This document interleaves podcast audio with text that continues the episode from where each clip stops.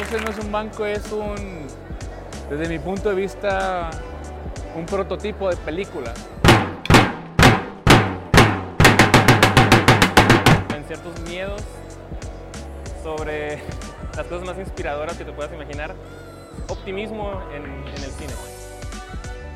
Pues un poco trata de, de, como la esperanza de ser, de poder vivir un sueño, ¿no? Entonces, es- creo, que, creo que va por ahí, yo. ¡Somos del futuro!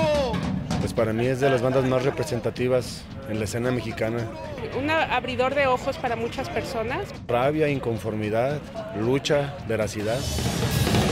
Ellos fueron los primeros que comenzaron a hacer, a hacer esta música en protesta contra, contra estas instituciones, ¿no? con estos eh, secretos de Estado. Fue una banda de hardcore, de Tecate.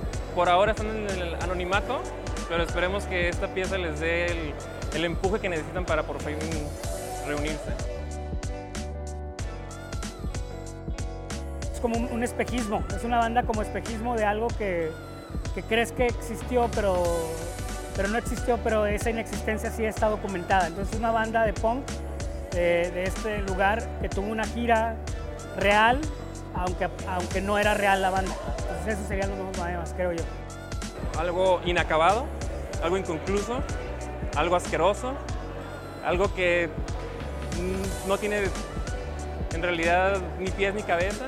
Algo que en realidad cuando la terminen de ver van a decir por qué desperdicié 80 minutos de mi vida. O sea, como esta apuesta de hacer una película con, como con una idea en la que dices, bueno, ¿cómo hacer una película donde no deseches las ideas más locas de tu juventud, con poquitos recursos, pero con mucha honestidad de lo que tú quieres hacer, se puede hacer una película? Dentro de lo predecible se van a encontrar un cáncer.